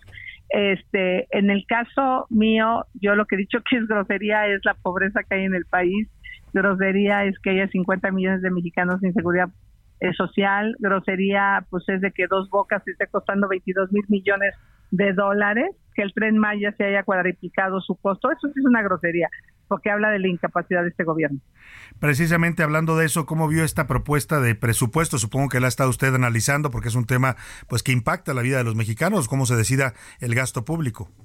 Pues me preocupa enormemente el endeudamiento. El endeudamiento, o sea, este gobierno está endeudando al país, cosa que dijo que no haría, y con la tentación de meterle más dinero a- para repartir, lo cual no estoy en contra, pero entonces que, que le deje de meter a tantas obras faraónicas y no endeude al país. O sea, está generando una deuda importante y eso lo vamos a discutir seguramente en la ley de ingresos la próxima los próximos días aquí en el Senado, porque aquí aprobamos la ley de ingresos y pues nosotros no vamos a permitir que se endeude tanto al país. Eso tenlo por seguro, Claro. que vamos a subir posicionamientos claros porque pues no estamos para, para, para esos bretes ahorita. Mejor eh, eh, recortémosle a las obras faraónicas Ujú. y no endeudemos al país. Sería mi postura. El tema del gasto social, le pregunto, Xochitl, porque usted la quiso, la quiso etiquetar el presidente como que usted estaba en contra de los programas sociales. De hecho, ahí, ahí surgen muchas cosas, ahí surge en buena medida su, su candidatura o su aspiración presidencial. Eh, eh, ¿Qué piensa de este gasto social en el que pues está destinando un gasto histórico a los programas sociales? Acuerdo que haya gasto social, pero hay programas que sí son un fracaso como Sembrando Vida. Con todo respeto, ni han crecido los árboles, ni han devastado ciertas regiones del país Sí. donde ya había selva. Entonces, ese programa en especial hay que evaluarlo, pero como no hay evaluaciones, pues no hay manera. Y yo estoy haciendo una propuesta para que la pensión de adultos mayores sea, co- como senadora es la propuesta, a partir de los 60 años en los municipios de muy alta y alta marginación, porque es a donde creció la pobreza. Claro. Entonces ahí es a donde tendríamos que enfocar el, el incremento. Yo creo que se le puede dejar el monto a los que viven en colonias de alta de alto nivel económico, no sé, Lomas de Chapultepec, Polanco, que se quede esa pensión al costo que está, pero que se privilegia en zonas de muy alta marginación, porque ahí es a donde se están muriendo de hambre, Claro. eh, a partir de los 60 años, porque ahí viven ocho años promedio menos que en el resto del país. Fíjate, en los municipios de muy alta marginación viven menos años. Ujú. Claro, por, por, por la calidad de vida que tienen. Sí, por la esperanza de vida. Entonces no es justo que pues tú a los 65 años empieces la pensión y a lo mejor te moriste a los 68. Claro. En cambio, alguien que nace en Benito Juárez, pues a lo mejor vive de los 65 a los 78. Claro. Le escuchaba hace unos días, Xochitl, una declaración sobre petróleos mexicanos y me viene a la mente porque en este presupuesto otra vez se le vuelven a destinar recursos muy importantes a Pemex. Llevamos todo el sexenio metiéndole dinero a Pemex, pero lamentablemente no le hemos podido sacar del hoyo. ¿Qué piensa usted de esta política eh, pues que privilegia, eh, no sé, el, el, el, el viejo el tema de la soberanía que significa Pemex a la realidad financiera de una empresa que ya no está en condiciones de recibir tantos recursos? Mira, primero, ¿en qué se lo están metiendo? Este año se lo están metiendo una refinería que ya se triplicó prácticamente el costo. Hay que ver por qué se triplicó, quién se está robando el dinero. Creo que es muy injusto que si el presidente se comprometió a que la refinería costaría 8 mil millones de dólares, hoy estamos hablando alrededor de 22 mil millones de dólares le están metiendo pues para pagar aparentemente los malos manejos o el pésimo manejo de la paraestatal, eh, porque la paraestatal pierde y pierde dinero. Entonces lo que tenemos que hacer es eh, meterle dinero a donde tenemos éxito. En exploración sí tenemos relativamente algo de éxito, ahí se pararon las rondas donde yo planteaba que había que reponer las rondas petroleras para tener inversión privada y no está metiendo dinero público y eso sí nos da impuestos, lástima que se pierden porque en refinación estamos perdiendo una millonada en refinación. Por eso es un barril sin fondo. Entonces, creo que el tema es a qué le están metiendo el dinero y no se lo están metiendo productivo. Yo hacía una propuesta el otro día como senadora que Pemex tendría que empezar a orientarse a otro tipo de energías, como es el hidrógeno, por ejemplo, hay hidrógeno blanco, hay geotermia, donde Pemex, con la experiencia que tiene de sus eh, empleados, que son gente muy experta, eh, podría empezar a entrar a otro tipo de energías, no necesariamente las petroleras, que pudieran ser energías más baratas claro, también orientarla hacia lo que va a consumir ahora el mundo, que son energías limpias y renovables. Eh, Xochitl le pregunto finalmente, uno de los rubros que más llamaron la atención en este presupuesto fue el gasto militar. Se, se va a un nivel histórico, 280 y tantos millones de pesos, mucho más incluso que a la Secretaría de Educación, más que a la educación le destinan al ejército, por todas estas empresas y negocios que ahora les está dando el presidente. ¿Cuál, cuál sería su política en este sentido sobre lo que llaman la militarización de la vida civil? Pues mira, nos dijeron que el aeropuerto de la AIFA iba a ser autosostenible en el 23, pues ya vimos que le están metiendo dinero para el 24, o sea, no está generando recursos. Todo indica que el tren Maya nos va a requerir recursos en lugar de que nos deje recursos. Vamos a tener que estar subsidiándolo y todo eso se lo quitas a medicinas, todo eso se lo quitas a la ciencia, todo eso se lo quitas a las eh, y estancias infantiles, a las escuelas de tiempo completo.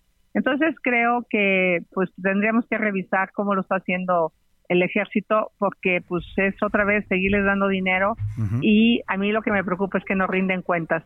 Yo no he podido tener los contratos del AIFA de cómo se gastó el dinero y ahora los del tren Maya menos porque suelen reservar la información. Entonces sí, también tenemos que hacer que el ejército se vuelva mucho más transparente.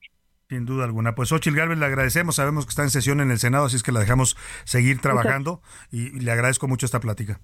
Muchas gracias. Un abrazo. A ti y a todo tu auditorio. Muchas gracias. A Xochil Gálvez, senadora de la República y coordinadora en estos momentos del Frente Amplio por México. Interesante, sin duda, sus posiciones en varios temas, pues que son claves para este país. ¿eh? El caso del ejército, el tema de Pemex, el tema de, pues, eh, cómo va a enfocar ella el tema de la seguridad. En fin, habrá que seguir muy atentamente a Xochil Gálvez y, por supuesto, también a los otros aspirantes, a Claudia Sheinbaum, y ver qué hace Marcelo Ebrard, ¿no? Que hace también Movimiento Ciudadano. Por cierto, le adelanto, mañana viene a esta cabina para que vamos a tener una plática larga con él, Dante Delgado, el senador que es el líder y fundador de Movimiento Ciudadano y por supuesto vamos a platicar con él de todos estos temas. ¿Qué va a hacer MC? ¿Va solo? ¿Con quién va? ¿Va con Samuel García? ¿Están esperando a Marcelo? Todos esos temas que están rondando en el ambiente político los vamos a conversar mañana con este político experimentado que es Dante Delgado y también mañana estaremos conversando con Ricardo Monreal, que ahora ya decidió bajarse de la contienda por la Ciudad de México. Por lo pronto vamos a las eh, respuestas que usted nos mandó ya a las preguntas que hoy le formulamos.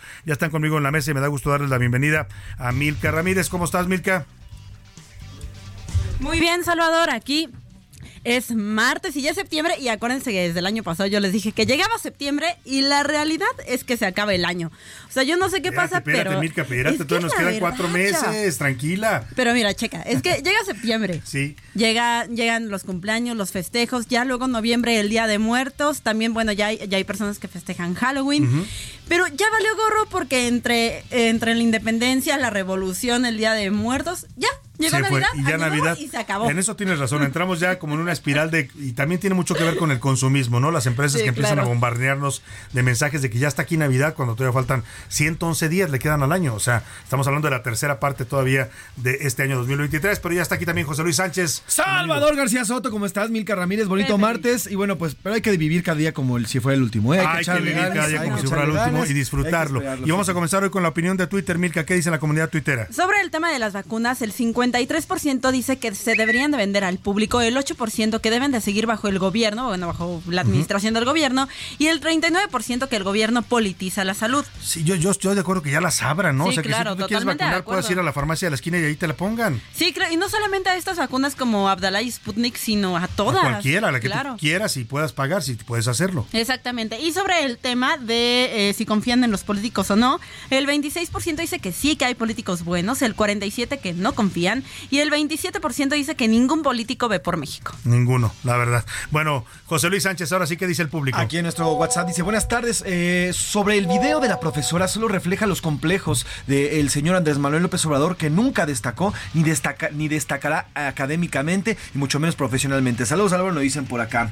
En cuanto al tema de las mujeres, no se trata de que cualquier mujer o cualquier hombre presida o esté en un cargo, se trata de que llegue quien sea el mejor, ya sea mujer u hombre, para sacar adelante este país. Al final, si es mujer o es hombre, lo importante y lo que es necesario es que saquemos adelante al país. Saludos también nos dice por acá. Eh, Muchos saludos. Sobre la primera pregunta, Javier Santiago de Monterrey considera que se debería cambiar el modelo para aplicar las vacunas contra COVID a fin de permitir que las farmacias o hospitales Claro. particulares adquieran las vacunas y así uno pueda decidir cuál aplicarse. O sea, en la emergencia se entendió que el gobierno las controlara, ¿no? El, era importante que hubiera un orden. Pero ya estamos en una etapa en la que ya usted poder- de- debería poder conseguir una vacuna de COVID en cualquier lado, ¿no? Sí, exactamente. El problema es que no hay vacunas pero ni del COVID ni de nada en nuestro país, pero bueno, lo dicen por acá también el señor. Bueno, el- tenemos la Abdalá cubana. Abdalá, la cubana y, la, pat- Sputnik y la rusa, patria que yo y creo la que- patria que quién sabe cuándo va a que salir. ahí le esperamos para la próxima pandemia en 100 Ay. años, igual y llega. Pero bueno, lo dice por acá el señor Francisco desde Iztapalapa, Salvador, sobre el tema de las y los jóvenes que están fuera de clases por cualquier motivo. Lo único que los llevan es a la violencia, como lo hemos visto en Puebla y en otros estados, porque en las escuelas es donde se tienen que educar a ellos. Saludos, Salvador. Sin duda alguna. Muchas gracias a todos los que se comunicaron. Vámonos a la pausa con esto que se volvió un himno del Gear Power, la bichota Carol G,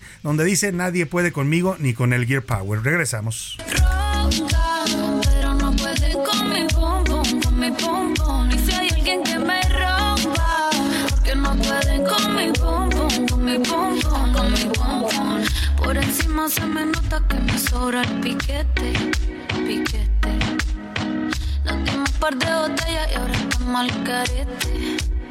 Yo también tengo una jipeta, la tengo con En un momento regresamos. Ya estamos de vuelta en A la Una con Salvador García Soto. Tu compañía diaria al mediodía. El 18 de noviembre de 1923, en Yucatán, Elvia Carrillo Puerto, Beatriz Peniche Barrera y Raquel Cipcero fueron las primeras mexicanas electas diputadas en un Congreso estatal. Esto durante la 18 legislatura.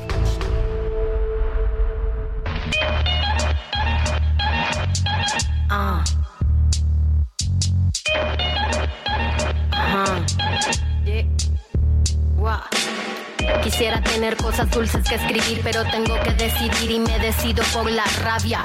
Cinco mujeres hoy han sido asesinadas y a la hora por lo menos 20 mujeres violadas. Eso que solo es un día en Guatemala, multiplícalo y sabrás por qué estamos enojadas. No voy a andar con pinzas para quien no entienda que esto es una emergencia y estamos preparadas. No soy pacifista, no me exijan cosas que no ofrezco. No pedí un pedestal ni lo merezco. Soy como las otras hartas de andar con miedo agresiva porque es la forma en que me defiendo. No tengo privilegio que proteja este cuerpo en la calle. Creen que soy un blanco perfecto, pero soy negra como mi bandera y valiente en nombre mío y en el de todas mis bisabuelas. Dos de la tarde con 31 minutos. Esto que usted escucha tan interesante, este rap se llama Ni Una Menos y lo canta Rebecca Lane, una cantautora y rapera guatemalteca que se ha hecho un lugar muy importante en la defensa de los derechos de las mujeres a través de la música. Ni Una Menos es una, solo una de muchas de las eh, canciones que también es consigna en las marchas de mujeres que denuncian la violencia en contra del sexo femenino, pues, no solo por violencia de género, sino también por temas como la menstruación o la maternidad no deseada. Ahí está esta propuesta de mujeres que ya no se callan lo que piensan y lo dicen a pesar de contravenir los convencionalismos sociales. Cuéntanos bien, en las calles somos miles, desde México hasta Chile y en el planeta entero. En pie de lucha porque vivas nos queremos, no tenemos miedo, no queremos a ni una menos. A la una, con Salvador García Soto. El ojo público. En A la Una tenemos la visión de los temas que te interesan en voz de personajes de la academia, la política y la sociedad. Hoy escuchamos a Maite Azuela en Romper la Confusión. El ojo público.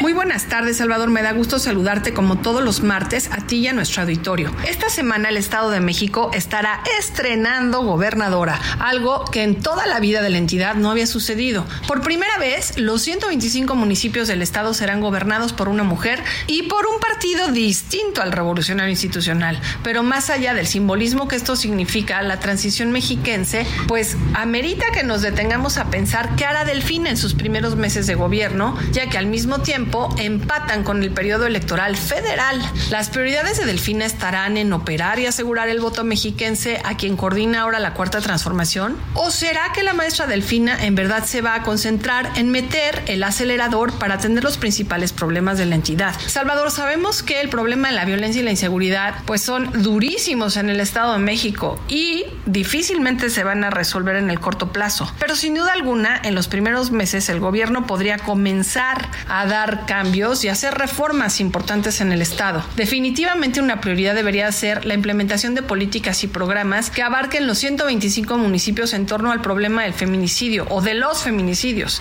Delfina recibirá este viernes el gobierno del Estado de México y el sábado dará el grito de independencia. ¿Será un grito de ya basta o de voten por Morena en el 2024? Lo veremos. Saludo de nuevo, Salvador, a ti y a nuestro auditorio. A la una, con Salvador García Soto. Muchas gracias, muchas gracias a nuestra colaboradora Maite Azuela y su romper la confusión. Interesante el análisis que hace de lo que se va a plantear en la elección presidencial. Se va a plantear pues una especie de referéndum, eh, lo que comenta Maite Azuela, un referéndum para saber si queremos que continúe esto que llaman la cuarta transformación y el gobierno de Morena o si queremos un cambio, otro nuevo cambio. ¿eh? Y se vale cambiar. Yo siempre he estado a favor de la alternancia como la mejor forma de eh, premiar o castigar a gobiernos que funcionen o que no funcionen. Ahí dejamos el tema.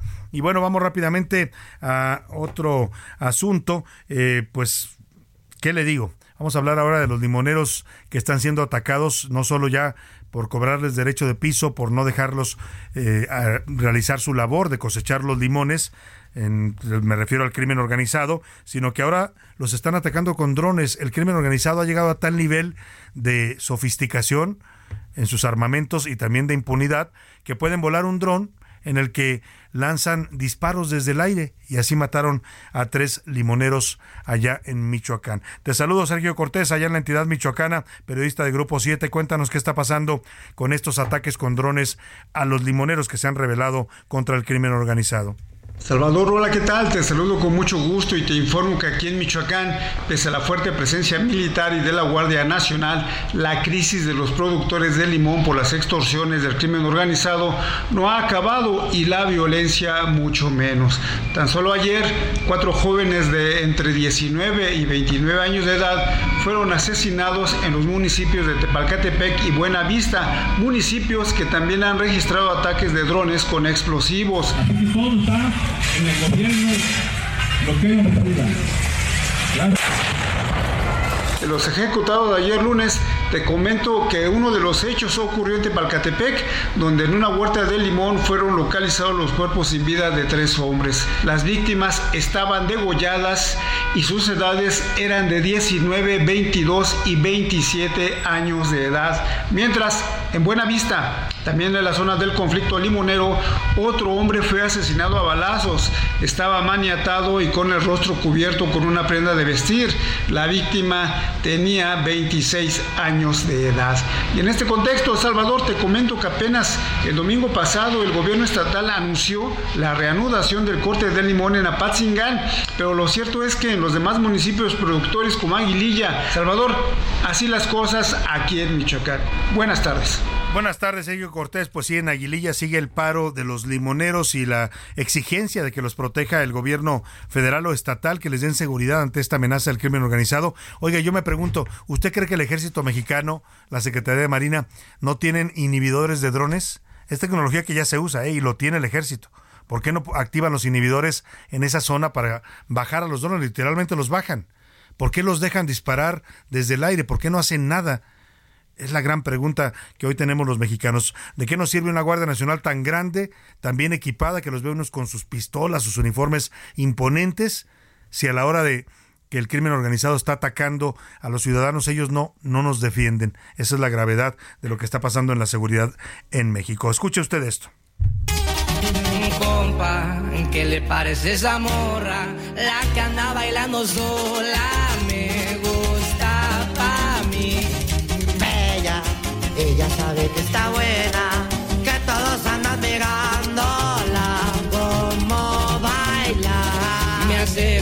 está usted escuchando al cantante Peso Pluma, que acá por cierto se acaba de presentar aquí en la Ciudad de México. El pasado sábado estuvo cantando sus canciones en el Autódromo Hermano Rodríguez en un festival musical. Y estoy escuchando, o le puse esta canción de Peso Pluma porque se está dando a conocer una noticia desde Tijuana. Peso Pluma tiene programados conciertos en el Estadio Caliente de Tijuana, Baja California, este 14 de septiembre, es decir, eh, pasado mañana. Pero ¿qué cree? Aparecieron mantas narcomantas, pues, del cártel Jalisco Nueva Generación, en donde amenazan a este cantante Peso Pluma.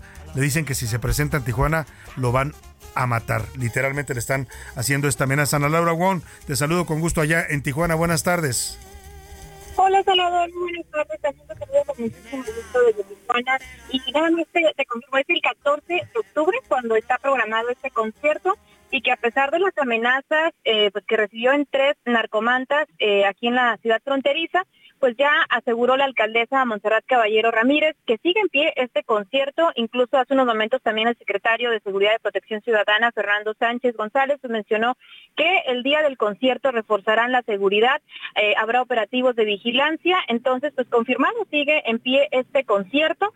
Eh, se hablaba de cuatro narcomantas, el secretario de Seguridad eh, ya confirmó que se trató de tres, de tres este, mantas que fueron localizadas en la colonia Panamericano, en el Mirador, y eh, también en el, el Boulevard mm, Fraccionamiento Isla, que fue donde esté ubicada esta narcomanta, que bueno, los tres tenían el mismo mensaje y fue localizado por elementos de la Guardia Nacional. Y también mencionarte que la alcaldesa pues todavía eh, tiene la duda si se trata del crimen organizado, porque bueno, fue firmada esta narcomanta por el cartel Jalisco Nueva Generación, pero también existe la, pues, la duda si fue un ciudadano que no le gusta esta música, así lo mencionó la, la alcaldesa, quien hayan eh, pues puesto estas mantas en estos tres sitios. Y de los tres sitios únicamente una persona fue detenida, así lo informó el secretario de Seguridad, fue eh, ya dispuesta a la, a la Fiscalía eh, General del Estado y la investigación pues ya la lleva a cabo esta autoridad para determinar si fue o no el crimen organizado. Mientras tanto, pues como te confirmo que sigue eh, pues ya confirmado el concierto para el 14 de octubre aquí en la ciudad fronteriza. Y pues también recordarte que en el año eh, 2022 en febrero pues también ocurrió narcomantas para el grupo arriesgado Sí. y eh, este concierto pues sí fue cancelado porque la, tanto las autoridades como la promotora pues eh, prefirieron eh, evitar realizar este concierto por las fuertes amenazas que ahora pues está, se está viendo con este cantante. Claro, bueno, pues importante la precisión que nos haces, 14 de octubre es el concierto, se mantiene en pie, dicen las autoridades y los promotores, pero bueno, ya están atendiendo estas narcomantas que aparecen amenazando la vida de eh, Peso Pluma, este popular cantante juvenil en México. Te agradezco mucho, Ana Lara Ugón, el reporte, estaremos pendientes. Gracias, Salvador. Bonito día. Muy igualmente, muy buen día para Ana Laura Wong allá en Tijuana. Y, y este tema es delicado, por eso se lo dimos a conocer como noticia, porque a Peso Pluma, que usted sabe que su origen hoy es muy famoso y canta otros ritmos, pero su origen viene de los narcocorridos o los corridos tumbados que les llaman ahora. Y en esos corridos él siempre hace menciones a la CGL, ¿no? Al, a, a Joaquín, perdón, a la J, a la JLG, que es eh, las siglas de Joaquín Guzmán Loera, por lo cual se le ha relacionado con el cártel de Sinaloa. Por eso, pues ahora que lo está amenazando el cártel Jalisco Nueva Generación, usted sabe la rivalidad que existe entre estas dos organizaciones criminales. Importante poner el acento en este tema. Esperemos que lo resuelvan las autoridades de Tijuana y no, no terminen nada. Oiga, y donde sí, sí hay problemas serios es en el Aeropuerto Internacional de la Ciudad de México, en la terminal uno, les están reportando en este momento una balacera. Si escuchó usted bien, balacera al interior del Aeropuerto Internacional de la Ciudad de México. José Luis, ¿qué está pasando? Cuéntanos. Salvador, eh, se reportó una balacera, al parecer un posible robo, justo en los mostradores de Viva Aerobús. Hay un policía capitalino herido. Se detonaron en al menos dos ocasiones armas de fuego. Ah, ahí está resguardada la zona de la entrada. Acuérdense que ahora ya la Marina es la que está vigilando el aeropuerto. Y entonces hubo esta balacera. Lo que la información eh, eh, primariza que se está compartiendo ya es que eh, hubo un robo en el, eh, en el estante de Viva Aerobús. Hay un policía capitalino herido, al menos dos personas. Ocurrió hace 10 minutos en la terminal. A ver, me estás diciendo que entró un ladrón armado a robar un mostrador del aeropuerto. Justamente enfrente de Viva Aerobús, frente a los, este, justamente los estantes de Viva Aerobús, Salvador. Qué barbaridad. Dicen que ingresó por la puerta 2 y hay una tremenda movilización policíaca en estos momentos.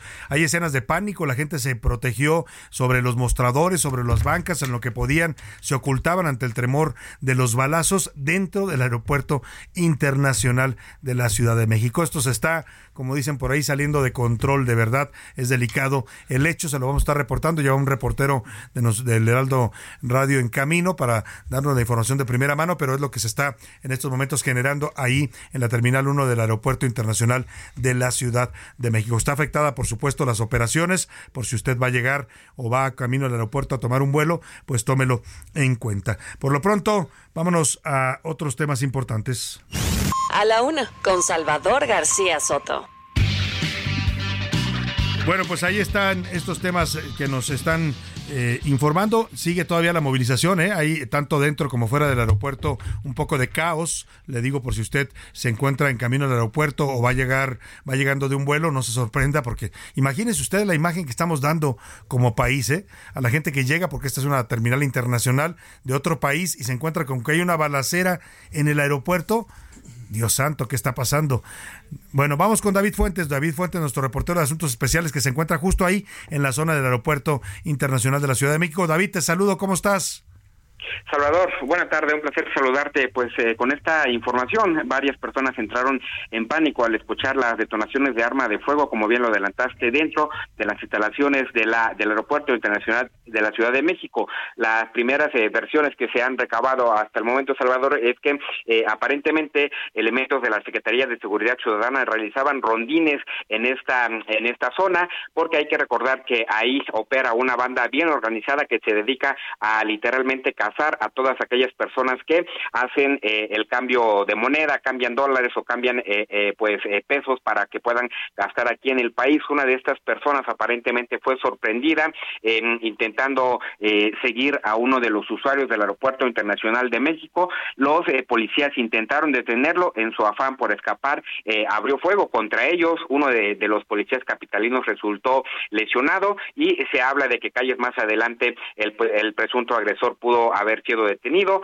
pero pues eh, esperaremos a que esa información la confirmen la, la, la propia Secretaría de Seguridad Ciudadana Salvador y es de llamar la atención que esto sucede en una zona resguardada por la Marina, por elementos de la Guardia Nacional y que pues obviamente causó mucho temor porque los eh, propios eh, testigos aseguraron que en ningún momento vieron a ni uno de esos uniformados tratando de apoyar en esta detención. Salvador. Oye, David, esto es delicado porque no hace ni un mes que mataron a un ciudadano indio, un empresario de la India que había cobrado dólares en el aeropuerto, lo siguieron y lo asesinaron. Y hoy dentro del aeropuerto, o sea, los ladrones están con todo. Y yo me pregunto, ¿la seguridad del aeropuerto?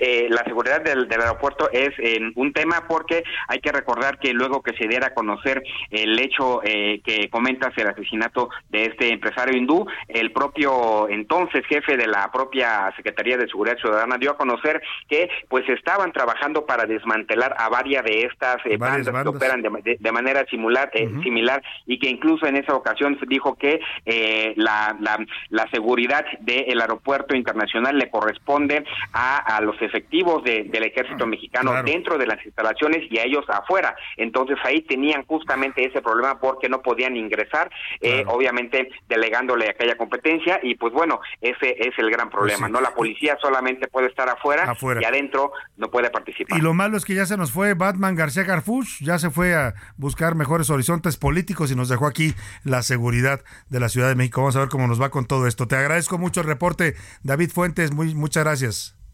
Hasta luego. Nuestro reportero de Asuntos Especiales aquí en la Laguna. Oiga, vamos a seguir platicando sobre la UNAM, porque usted sabe que está inmersa en estos momentos en un proceso interno para renovar su rectoría, algo que no es menor por la importancia que tiene esta institución educativa para los mexicanos. Y hoy tengo el gusto de saludar en la línea telefónica a Daniel Trejo Medina. Él es académico de la Facultad de Contaduría y Administración y uno de los 12 hombres que se inscribieron para ocupar la rectoría. ¿Cómo está, don Daniel? Qué gusto saludarlo. Eh, muchas gracias, Salvador. Muy, muy buenas tardes. Gracias por su atención. Igualmente, pues platíquenos de esta aspiración que tiene usted por dirigir a su casa de estudios. Eh, ¿Cuál es la propuesta? ¿Qué está viendo usted en la universidad? ¿Qué cambios hay que hacer?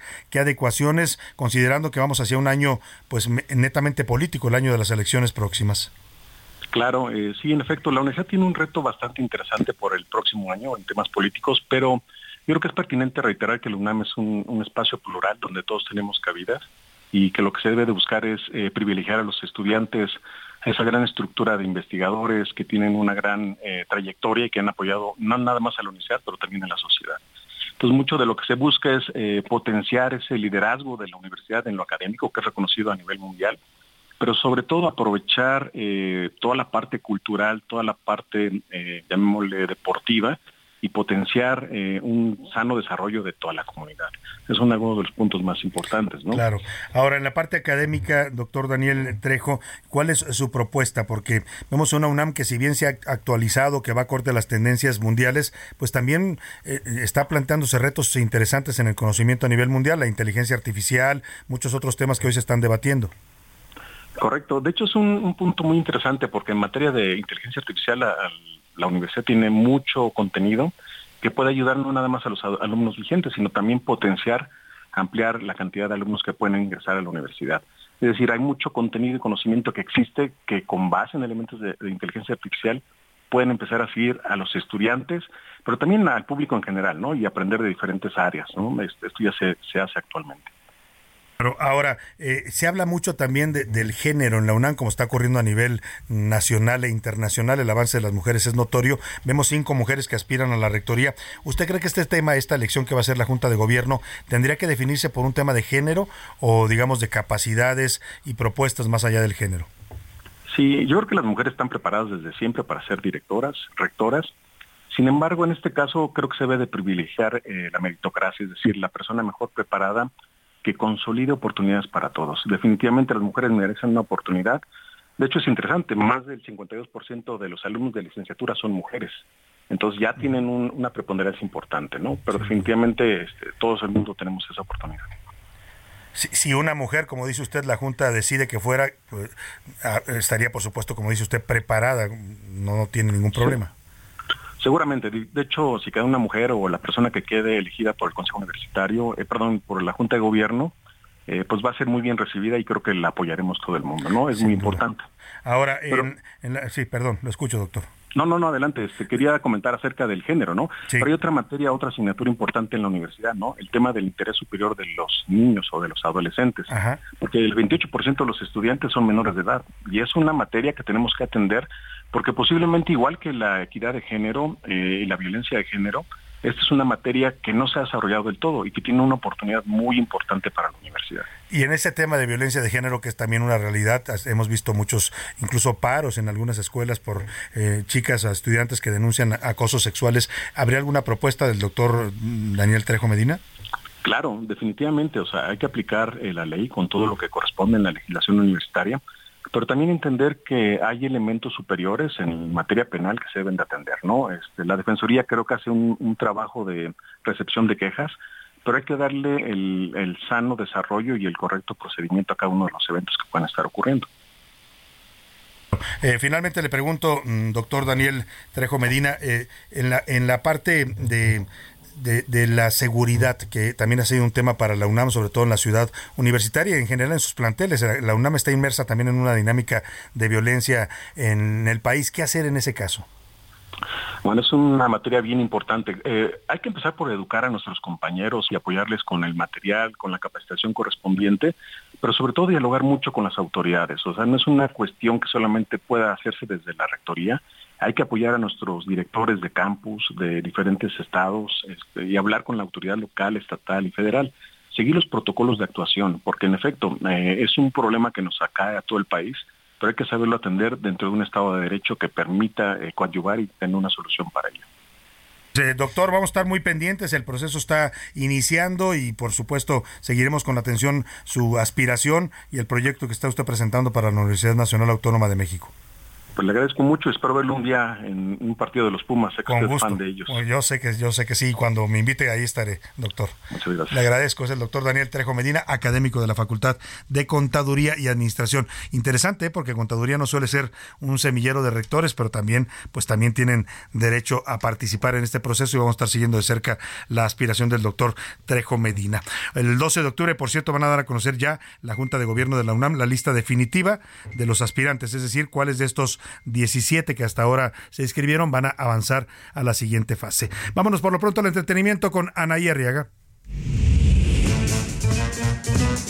El entretenimiento con Anaí Arriaga. Anaí Arriaga, ¿cómo estás? Juventud Divino Tesoro. Oye, ¿y Silvia Pinal no se murió? Sumaría otra frase, mi querido Salvador. La juventud no tiene edad. Y un ejemplo de ello es Silvia Pinal, que el día de hoy está celebrando su cumpleaños número 92, por lo que su familia ya está más que preparada para festejarla. Y quien ya está más que lista es Michelle Salas, hija de Stephanie Salas, que está próxima a llegar al altar. Mucho se ha dicho que Humberto Zurita, actual pareja de su mami, de Michelle Salas, podría ser quien la entregue en el altar. Esto es lo que nos dice el actor. No, no, no. Ella tiene su papá y pues, ojalá que vaya y que le entregue, no sé. No, son cosas ahí ya muy personales. Bastante mesurado nuestro querido Humberto Zurita y les recuerdo que supuestamente medios españoles dicen que Luis Miguel sí va a asistir a la boda de su hija Michelle Salas, pero que no lo van a confirmar a los medios porque no quieren tener pues algunas visitas incómodas como los reporteros de espectáculos. Oigan, ayer, ayer dimos la triste noticia de la muerte de Benito Castro. Ya supimos a lo largo del día, de la tarde de, de ayer lunes, que sufrió una caída por la mañana que le ocasionó un golpe en la cabeza y a pesar de los intentos de salvarle la vida, pues los médicos no pudieron hacer absolutamente nada. Su sobrina, Sofía Castro, habló con los medios y externó el difícil momento por el cual está pasando. Benito era mi tío y lo único que les puedo decir es que los hermanos Castro han dejado un legado importantísimo que creo que nunca en la vida se podrá volver a repetir. Para despedirme dejo esta reflexión. La vida de los muertos perdura en la memoria de los vivos. Yo soy su amiga Anaí Arriaga. Muchas gracias, Anaí Arriaga. Pues nos despedimos de usted agradeciéndole su atención. Felicidades a Silvia Pinal que cumplió 92 años, a pesar de que alguien por ahí, una compañera del periodismo, ya la andaba matando hace un tiempo. Y bueno, pues a todos los que celebran su cumpleaños también felicidades. Hasta mañana, aquí lo esperamos todos a la una. Que pase excelente tarde, provecho. Por hoy termina A la Una con Salvador García Soto. El espacio que te escucha, acompaña e informa. A la Una con Salvador García Soto.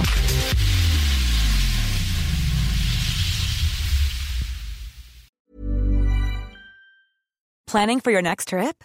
Elevate your travel style with Quince. Quince has all the jet setting essentials you'll want for your next getaway, like European linen, premium luggage options, buttery soft Italian leather bags, and so much more. And is all priced at 50 to 80% less than similar brands. Plus, Quince only works with factories that use safe and ethical manufacturing practices. Pack your bags with high-quality essentials you'll be wearing for vacations to come with Quince. Go to quince.com slash pack for free shipping and 365-day returns.